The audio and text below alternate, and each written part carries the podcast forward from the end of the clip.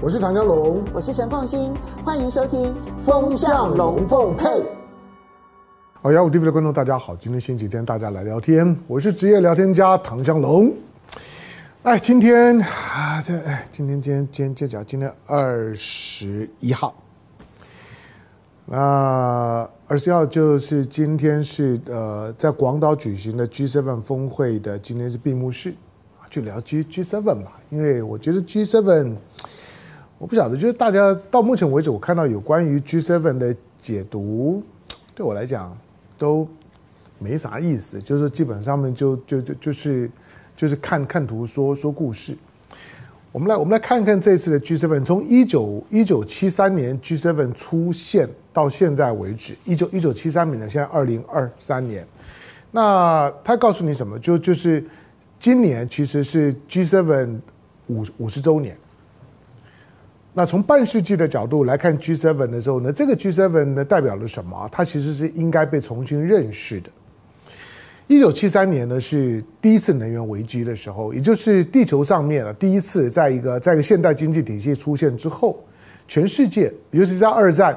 二战一战二战打完了之后呢。不能说全世界啦，最少以欧洲啦、美国啦为核心的这些白人政政治，他们大概会认为，好，那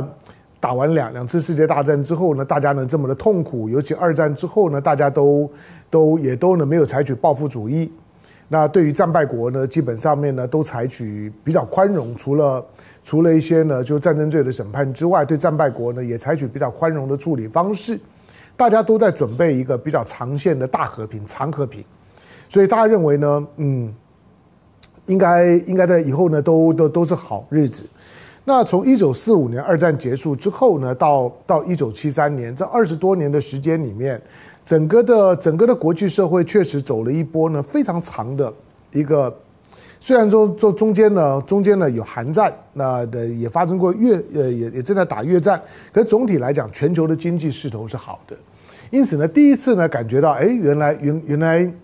原来经经济呢不完全像大家想的这么一回事情呢，是到能源危机发发生的时候，在能源危机在第一次能源危机发生之前，一九七三年以前的二十多年的时间里面，大家对于国际经济呢其实不太有风险意识。好，所以一九七三年的这个能源危机呢，导致了全球呢遭遇到呢现代经济的第一次的第一次的所谓的停滞性通货膨胀。今天大家讲的滞滞胀，滞胀就就就是。呃，经济不经济不成长，但是呢，通膨呢一一直飙，通膨呢，通膨通膨率跟经济成长率通常是正相关的。那当然最好就是经济成长率大于通通膨率，那你的这财富呢就是实质的增长。但通膨如果大于呢你的经济成长率 GDP 的成长率，那就是表面上面呢就是呃赚了赚了表的表面上面的这些这些呢这些呢些薪水，但但实际上面来讲呢，你的财富是缩水的，因为被通膨吃掉了。好，那一九七三年在当时的那个背景，所以呢，大家不知道怎么办啊，因为那毕竟是从一个一个中东的危机，那阿拉伯世界呢，OPEC 呢发发动了所谓的石油禁运，那发动石油禁运之后呢，全世界的这些国家才发现哦，原来呢，原来呢，呃，一九四五年之后的现代经济的增长的动能呢，在能源的这部分来讲呢，原来都掐在中东的阿拉伯国家的手里面。好，那这个呢，当然跟美国呢之后开始呢操作石油美元等等都有关关系哈。这些呢背背景呢就不说了。不过我们就看，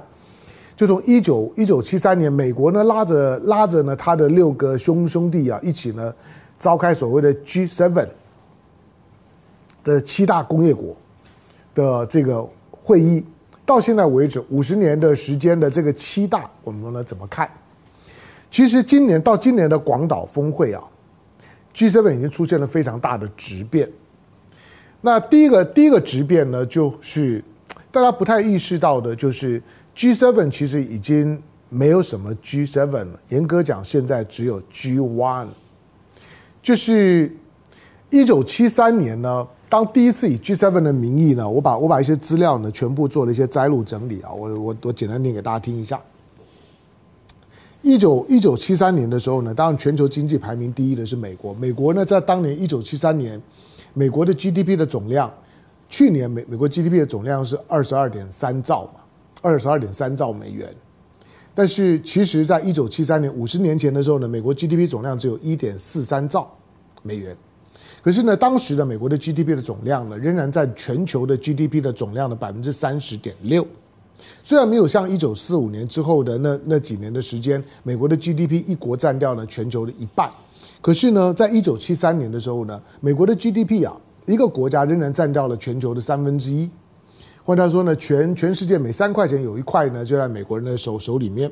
排名第二的是日本。日本占全球的百分之九点二七，当时的日本的 GDP 的总量，一九七三年呢，日本 GDP 总量只有四千三百二十亿美元。第三名是德国，占占百分之八点五五。第四名是法国，占百分之五点六八。第五名呢是英国，占百分之四点一三。第六名是意大利，占百分之三点七六。其实，在当时呢，第七名呢是中国。第七名呢？中国在一九七三年的时候，中国大陆的 GDP 的总量估计大约一千三百八十五亿美元，大概占全球 GDP 总量的占比大约呢百分之二点九。第八名才是加拿大。不过在当时呢，中国因为呃一九一九七三年嘛，中国那个时候跟美国也还没建交，对不对？那才刚回到联合国体系里头，刚刚呢从重新的取得了中国代表权。好，那把把这个把台台台湾的在台湾的中华民国呢给赶出去了。那两岸在联合国的代表权呢席位呢才刚易位。那一九七二年，日本才跟北京建交。一九七三年呢就发生了能能源危机。在当时中国呢即即使 GDP 的总量呢排排第七，可是整个的社会发展的形态呢跟跟那个现代化的那个样貌，跟其他的几个国家差别还是很大的。好，所以把中国跳跳过去，前八名里面的其中的七个国家，包括第八名的加拿大，就跟美国呢就开始开了第一次的 G7 的峰会。可是这个 G7 里面啊，其实勉强还还够，还符合 G7 的定义。把中国拿掉了之后，剩下的这七个国家确实是全世界经济的排头兵。美国占百分之三十点七。其他依序排下来的日本、德国、英国、英国、法国，然后，然后这个意大利加加拿大，它确实是当时一九七三年全球经济的排头兵。这第一个。第二个，这七个国家呢，作为全球经济的排排头兵，呃，这个组合还算合理，因为呢，除了美国占百分之三十点六之外，其他日本、德国都还占到百分之九、百分之八。而且呢，日德法英意跟加拿大这几个国家占全球 GDP 的占比加起来的时候，仍然超过美国。那你看到的就是说，日本、日本、德国、法国、英国加起来呢，就已经就再加上呢，意大利加起来呢，就就跟美国相相当了。再加上加拿大，也就是说，在当时，美国呢，如果说要以要取得全球经济的支配性的地位有困难，因为因为在在全球的经济里面呢，美国的占比是在下降的，而当时呢在成长的是是美国以外的其他的 G 六。从一九四五年之后，美国占全球 GDP 的占比从百分之五十衰退到百分之三十，而呢增增长的其实是后面的 G 六，它还不包括中国，所以。当时的 G 六如果跟美国一起共商大事，觉得我们如何因应呢？我们如何带领这个世界共同的去度过呢？这个全球第一次的那停滞性的通货膨胀，那有道理，因为这六个国家加起来的 base 比美国大。好，那这种这种相对相对平衡的，就是六个国国家面对美国的时候，起码有有底气，因为我们六个国家加起来比你美国大。但到了二零零零年的时候呢，这开始就有一些的变化了。二零零零年呢，美国仍然是第一大经经济体，而且它当时的占比，时隔了二十七年之后，美国在 GDP 的占比呢，在二零零零年跨进二十一世纪的时候，美国仍然占百分之三十点二九，呃，仍然仍然是很高的，还是占三成。而在当当时呢，比较特别的是说，从一九七三年之后呢，也就是呢，日本的日本黄金十年呢，把日本呢撑起来，把日本呢的 GDP 呢撑到了四点九九七兆。那日本的四点九七兆呢，已经快接近美国的一半了。那个对美国来来讲，其实很有压力。而且这四点九七兆呢，使得在公元两千年的时候，即使在当时日本已经泡沫化很明显了，可是日本在当时在全球 GDP 的占比仍然在百分之十四点六八，占到美国的快一半。那在第三名呢是德国，德德国呢就就少很多了，德国就只有一点九五兆，占百分之五点七六。你看到日本跟德国在公元两千年的时候呢，其实日本跟德国，日本的 GDP 呢是德德国的将近三倍啊，一个日本抵三个德国。那德的德国在当时呢都还统一了哈，所以所以呢在当时的德国其实跟日本比起来来讲远远不如，而日本呢正在。正在呢向美国靠近当中，好，但是虽然是这样，但是在公元两千年的时候呢，我们可以可以大致上面呢可以看得出来，就是这个这个这个时刻呢，就是 G7 其他的六国，这时候中国的排名呢已经公元两千年已经超过了意大利，中国的排名呢已经达到了 G7 当中在全球的 GDP 的第六名。从第七名呢晋升到第六名。我们刚刚讲到，一九七三年的时候，中国全球排名第七。二零零零年，隔了二七年之后，中国改革开放走了二十年之后，中国的 GDP 呢爬爬到了全球经济的第六名，超过了意大利。好，但不管怎么说呢，意大利、加拿大、英国、法国、德国加日本加起来之后，G 六这六个国家的 GDP 的总量仍然是超过美国的。换句话说，中国呢，在在全球的经济当中来讲，到二零零零年的时候，中国仍然不出色。你看不出呢，中国的势头呢有多么的好。今天我们所感受到的中国的那种的爆发性的，像炸开来的一个天堂，就是它其实是在二零零零年之后发生，是二十一世纪才发生的事情。因为到二零零零年，全球的 GDP 的数字在告诉你，中国仍然不出色，而在当时。G7 仍然实至名归，起码 G6 加起来超过 G1，而这个 G6 当中的日本的占比将近呢将近了 G1 的一半，这很重要。可是这种的势头到了二零二一年，再隔二十一年之后啊，就不对了。二十一年之后呢，我们就看到二零零零年到二零二一年二十一年的时时间。中国的成长呢是爆发性的，那个是我之所以说人类历史上面不曾出现过呢这种的一个十四亿人口的庞然大物，九百六十万平方公里的土地上面十四亿人口的庞然大物，它从一个呢一个落后的一个经济体，瞬间的快速爬升呢超越，不只是呢 GDP 的总量，从二零零六年之后，因为那个时候中国已经排名第第六了。呃，二零零零年中国排排第六之后，你就发现二零零六年开始，中国每一年超过一个，到二零一零年的时候，中国正式超过日本，成为全球第二大经济体。我们刚刚讲过，日本呢，在在二零零零年的时候呢，中国日本的 GDP 还占全球百分之十四点六八，几乎是美国的一半。可是呢，到了二零二一年的时候，日本的 GDP 呢占比只剩下全球的百分之五点一。日本的大衰退，而且日本的 GDP 的总总量从原来的四点九七降到了百分之四点九四。这二十年的时间，日本的 GDP 的总量是不增反减的。可是这二这二十年里里面呢，这种日本的 GDP 的总量呢不增反减，但是呢，中国呢却是从原来二零零年百分之一点二一兆美元，暴涨到呢二零二一年的时候呢十七点七三兆美元。等于十十七点八兆美元，中国呢成成长了大概八倍多，呃不不不不不不不止八八倍多，成长了成长了十五倍左左右，因此中国的爆发性的成长，使得 G7 里面 G7 里面，如果从经济的角度来讲，经济的七大国七大，尤其七大工业国，七大工业国里面没有中国。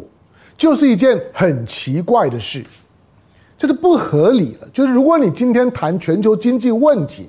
大家凑在一起是要解决经济问题，而在解决经济问题的时候呢，G2 竟然没有参加。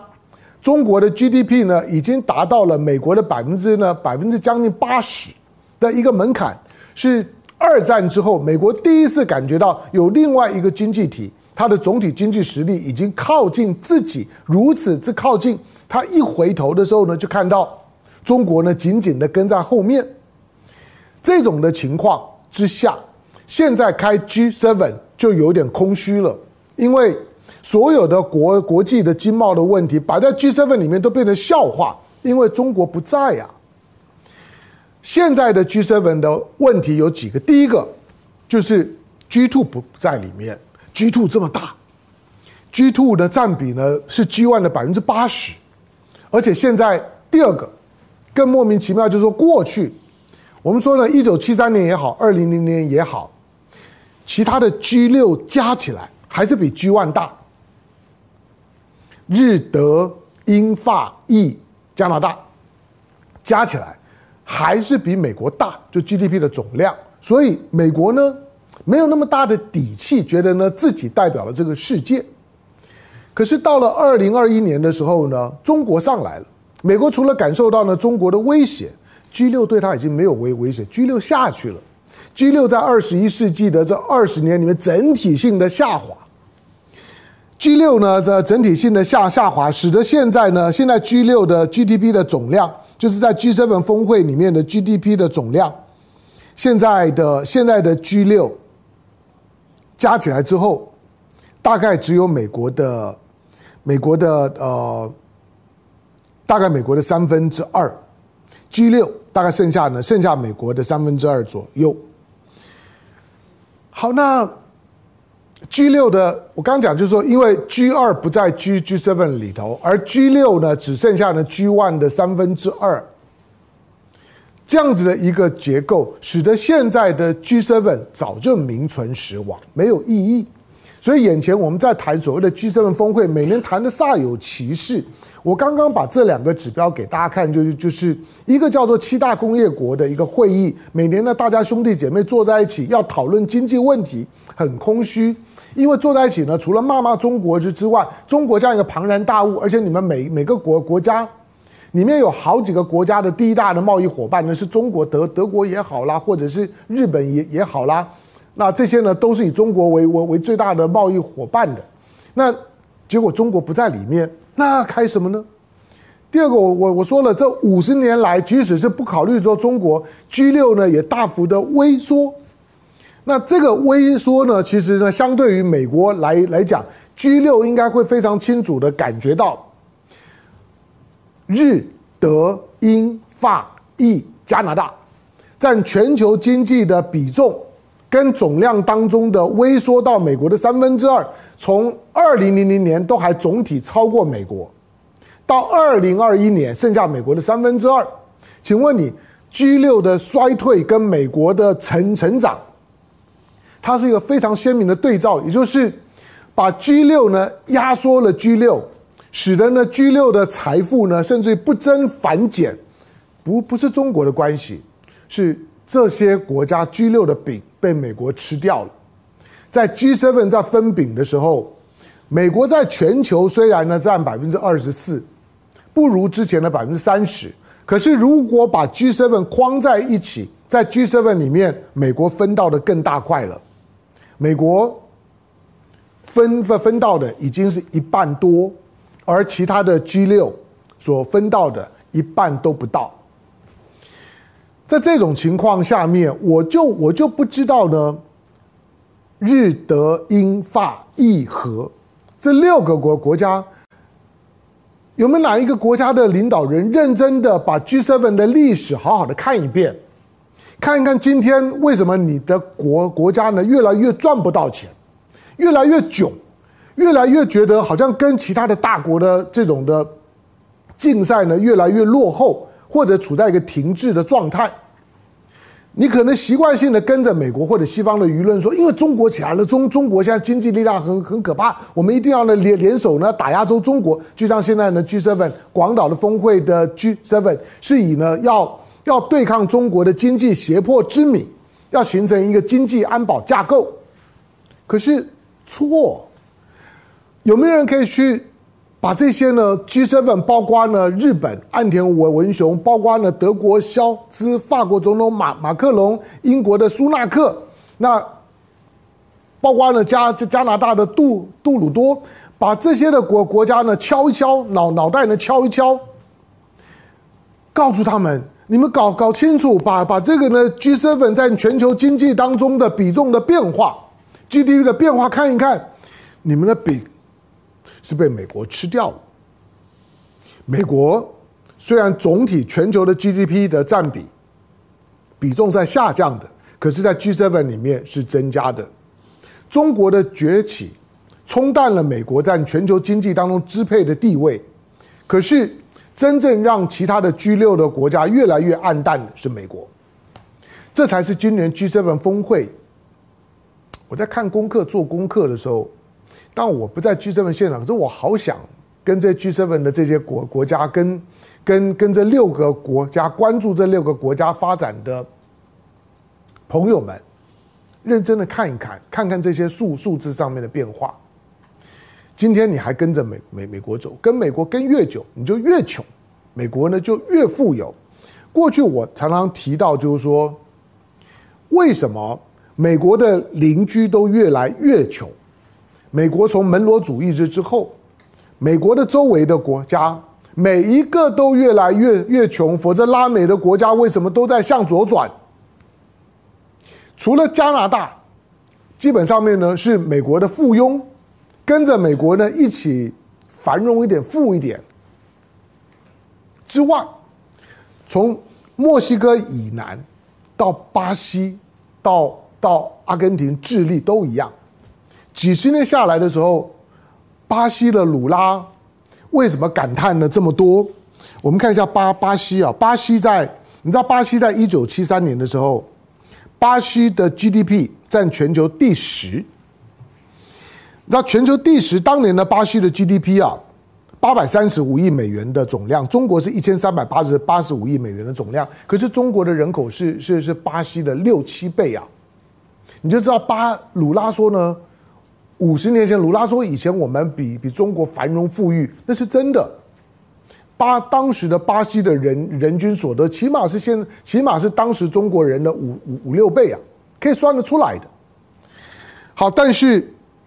到了二零零零年的时候呢，巴西仍然是全球第十名。到了二零二一年，巴西已经退到全球十二名，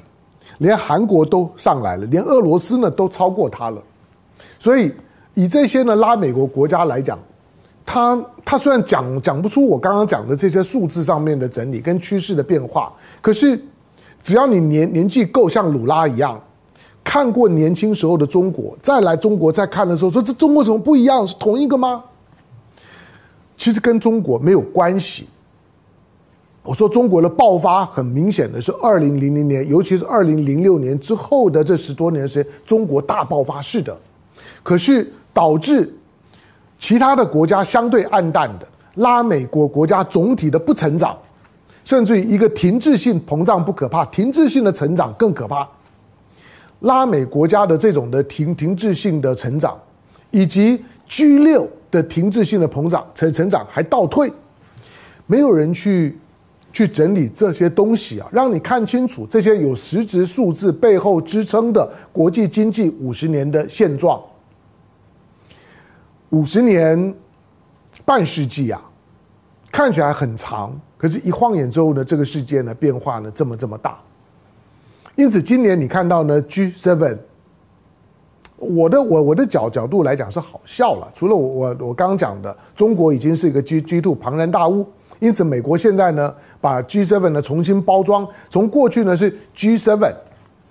是六加一，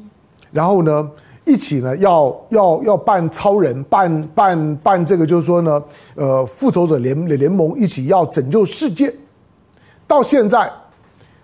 美国呢带着这六个小兄弟，要一起呢要对付中国。中国是 G two G 这 G two 第二大经济体，却不在 G seven 里里面，而 G 六的实力又已经呢萎缩到剩下 G one 的三分之二。第三个是 G 三的焦焦虑。这个是今年 G7 峰会当中的另外一个重点，G3 就是日本。日本我刚刚讲了，去年的 GDP 呢是四点九四兆，那德国是四点二六兆。我们我们在二零零年我们讲过嘛，二零零年的时候，日本的 GDP 呢是德国的将近三倍，四点九九七兆，呃，两二二二点五倍。德国呢当年是一点九五兆，可是到了二零二一年，经过二十年之后。日本是不成长，而德德国上来了，德国跟日本又靠近了，所以再过几年之后，日本是不是仍然是第二大、第三大经经济体 G3？未必啊，德国有可能上来的。换句话说，二战的二战二战之后，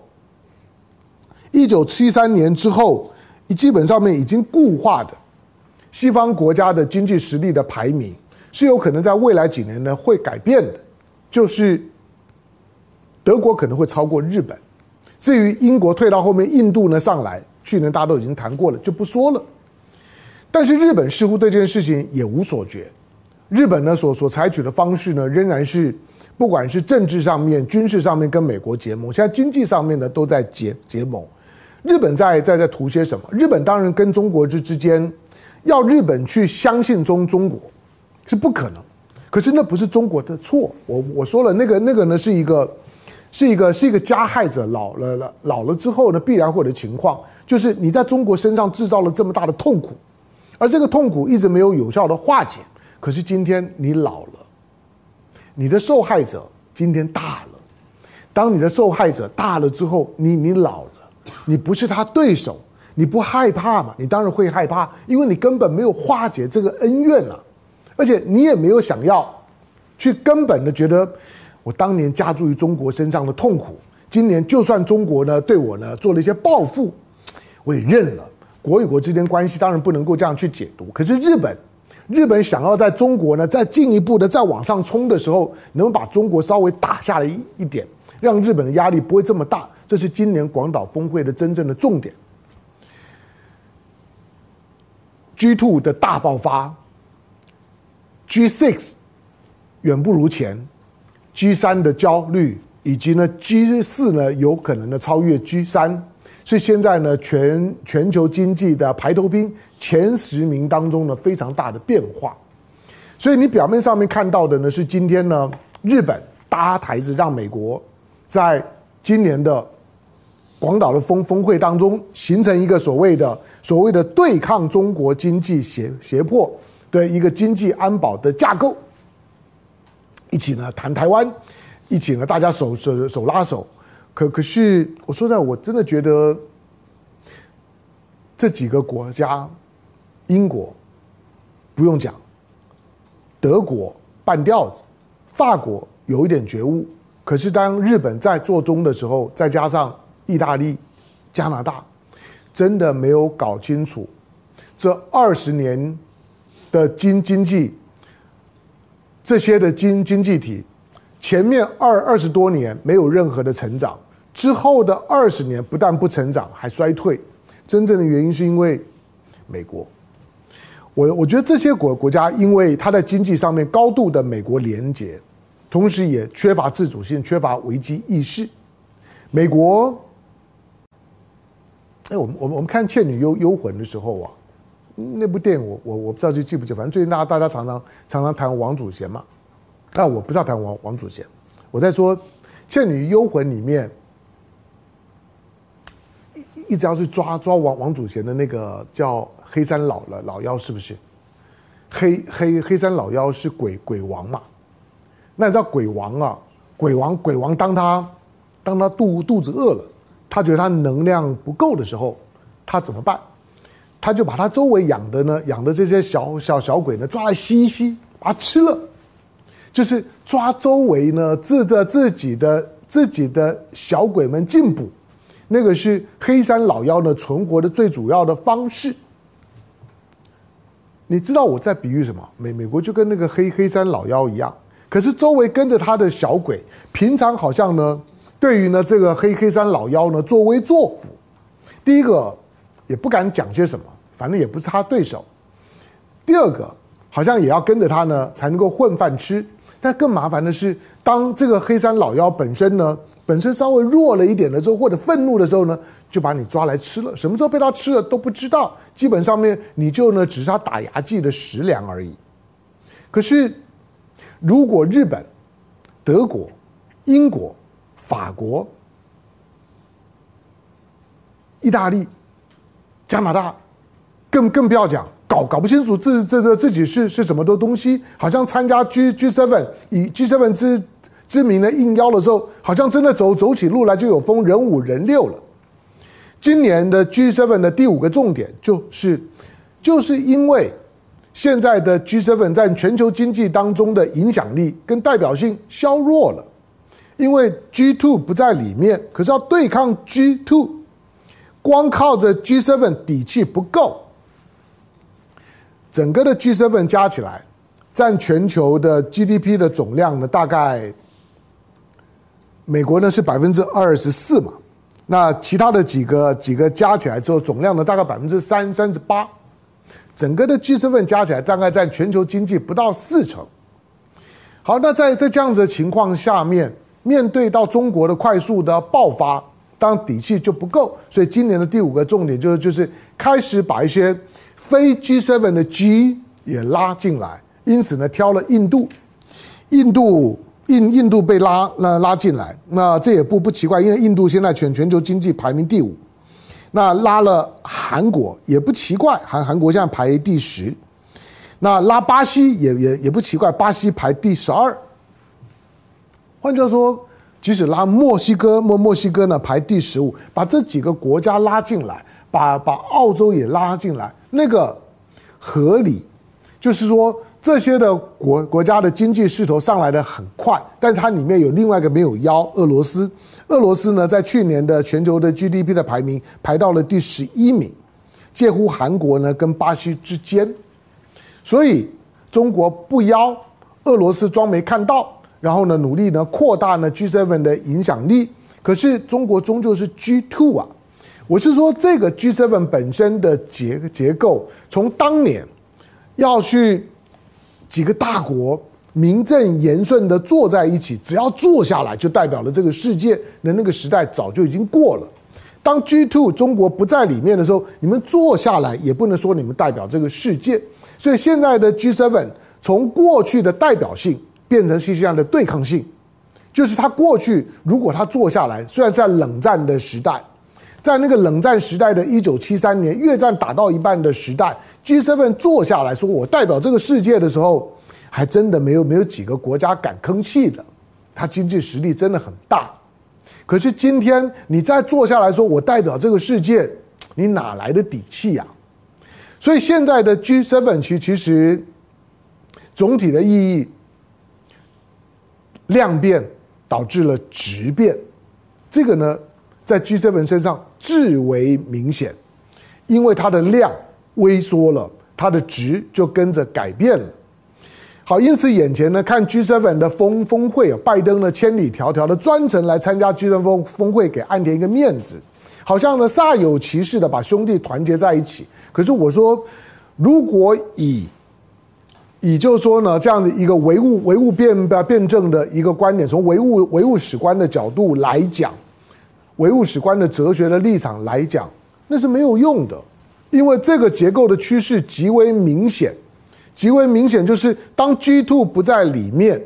而 G2 本身现在不管经营中亚关系，我说中国不止经营中亚关系，经营中东关关系，经营了南方世世世界南南南方集团的七十七国的关系，都经营的非常成功的时候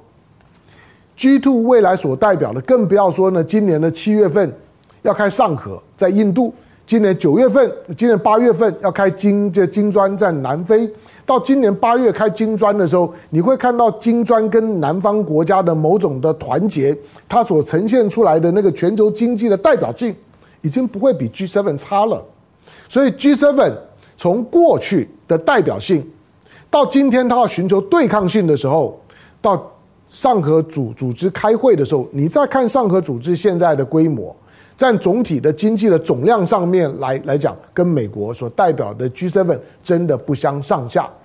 但是不同的是说，你跟着美国走，历史的经验告诉你，你就是穷，你就是困，你就是翻不了身。因为美国对你的支配是全面的，他总是告诉你，如果你想过得跟我一样，你就必须跟我一样。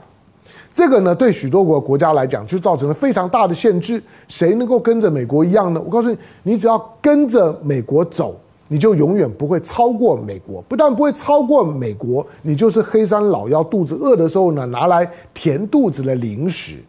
可是我不知道跟着中国走，中国也没有在做什么结盟的动作，就是因为中国本身意识到自己的意识形态在今天地球上面的所有的国家里面的独特性，它终究是一个社会主义国国家，它终终究还标举了共产主义，它的背景。使得他已经没有想要去把自己的意识形态、把自己的国家治理的哲学强加在其他国家之之上。全世界现在标榜自己社会主义的，也不过就这么四五个而已啊。也因为这个原因，所以中国，我说了，中国呢只有经济结盟，只有商业商业利益，跟美国呢寻求军事结盟、寻找政治利益完全不一样。那因为中国呢，寻找呢，寻找经济结结盟，重视商业利益，所以它所形成的就像是中国跟东盟关系一样，中国上来了，东盟跟着上来了，同沾法法喜。东盟呢，现在呢，成为全球，如果把它当做单一国国家来讲，东盟现在已经是已经是已经是第第三大、第第四大经济经济体，东盟上来速度非常非常快呀。东盟已经超过印度啊！东盟呢，如果很快的，它的 GDP 的总量呢，超过日本，它在它在未来这一两年呢，超过德，超过德国，不要觉得意外，在未来十年之内，东盟超过日本，我认为是指日可待的事情。为什么？因为中国起来了，东盟跟着起来，所以你光看中国还看不准，你把中国跟东盟摆在一起看，你才能够看到全球经济发展的势头是如此的明显，如此的特别。好吧，今年我刚刚讲了，今天是 G7 五十周年，那我就把我刚刚的整理当做是你认识 G7、认识全球经济架构，以及给 G7 里面除了美国以外，其他的几个到现在连自己怎么死的都不知道的 G6，可以呢把我刚刚呢分析的整理的数字呢再拿出来看一看，没有 G2 参加的 G G7 有意义吗？早就不是那个 G seven 了。如果是要对抗中国，那你们呢只会还没有对抗中国，但是呢就会呢死在呢美国的手里，因为这六个国家加加起来，早就已经不是美国的对手了。这是过去五十年里面地球经济板块最大的变化，而受害者今天竟然在为呢加害者助兴，真是莫名其妙。感谢收看。今天的雅虎 TV，周末快乐，下回见，拜拜。